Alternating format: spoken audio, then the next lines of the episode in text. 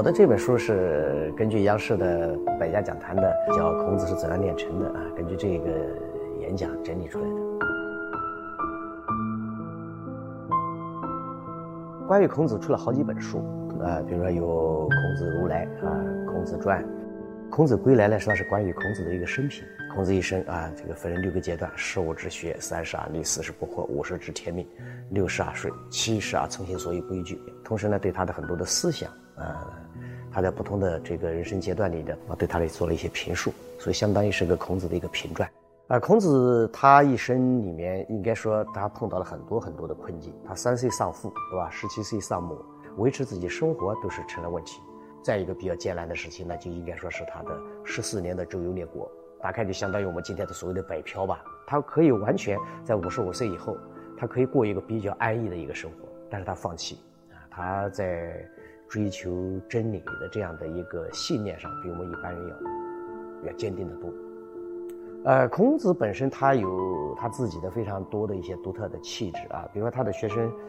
呃，子贡就总结过他的气质有五个字，叫温良恭俭让。孔子本人的这个气质，到最后变成了一个民族的气质，那这是个孔子很了不起的地方。呃，《论语》里面很多孔子的话，在我们今天，在我们每一个人的生活里面，我们在我们的人生的境遇里面，都能找到类似的场景。只要我们在生活，我们就需要智慧；只要我们需要智慧，那我们就需要孔子。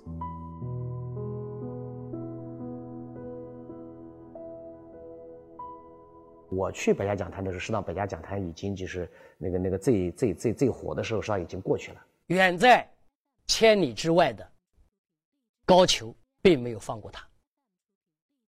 高俅派了两个人，陆以侯和富安，这两个为虎作伥的小人。就零七年的大概在十一月份、十二月份吧，试讲完了以后就啊确定一个题目，呃，《水浒传》。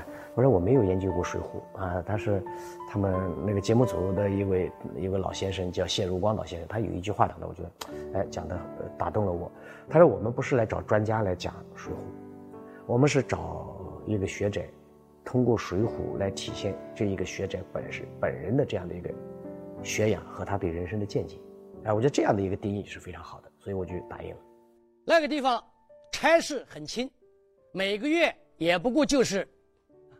纳草纳料的，也就是说，别人送来草、送来料，你接收一下，而且在接收的时候呢，还能够收一点。但是我讲《水浒》的时候，确实碰到一个困难。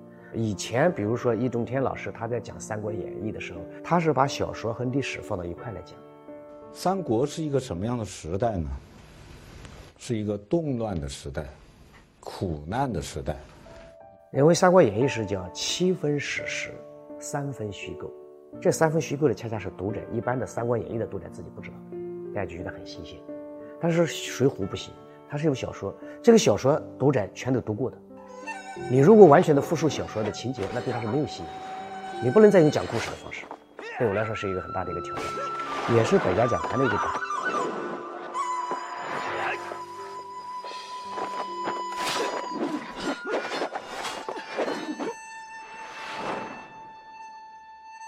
因为百家讲坛知道我这一个《水浒》的时候，才真正的，是从一个艺术作品的角度来讲这个小说，这个是，是一个很大的一个困难，一个挑战。但最后应该说，我们还是比较满意的。心态上也没有什么，因为我觉得我们读这么多年的书，如果一个人不能把握自己，那书也就白读。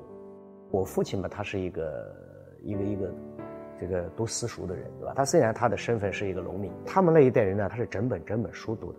他有一个读书人的思考问题的这样的一种思维方式，包括他看世界的眼光。因为有我的父亲，我不仅有我们看得见的、摸得着的这个现实的世界，我还有一个看不见、摸不着的一个历史上的曾经存在过那个世界，是吧？在这个世界里面，比如有孔子、有李白，对吧？有范成大，有这样的一些人物存在，所以我的世界就有了深度了。沙特就描写了这样的一种感受。他说他的晚上嘛，他睡觉不愿意睡觉，他妈妈就跑来跟你说，要我给你讲个宣礼的故事吗？然后他就拉开一本书，萨特说的，我当时就很震惊，所以他后来就，就就就发现怎么样，在书本里面存在着一个比现实的世界更加真实、更加本质的一个世界。呃，孔子讲嘛，五十知天命嘛，他意识到自己的人生使命，对吧？并且呢。呃，他觉得履行这个使命是他义不容辞的一个责任。那我今天嘛，也是在这样的一个对吧，这个天命之年嘛，那我们的人生使命就是做教育。虽然，我这一辈子跟书离不开关系啊，的这个脱不开，对吧？读书、教书、写书，啊，这就是我的将来要做的，就这三件事情。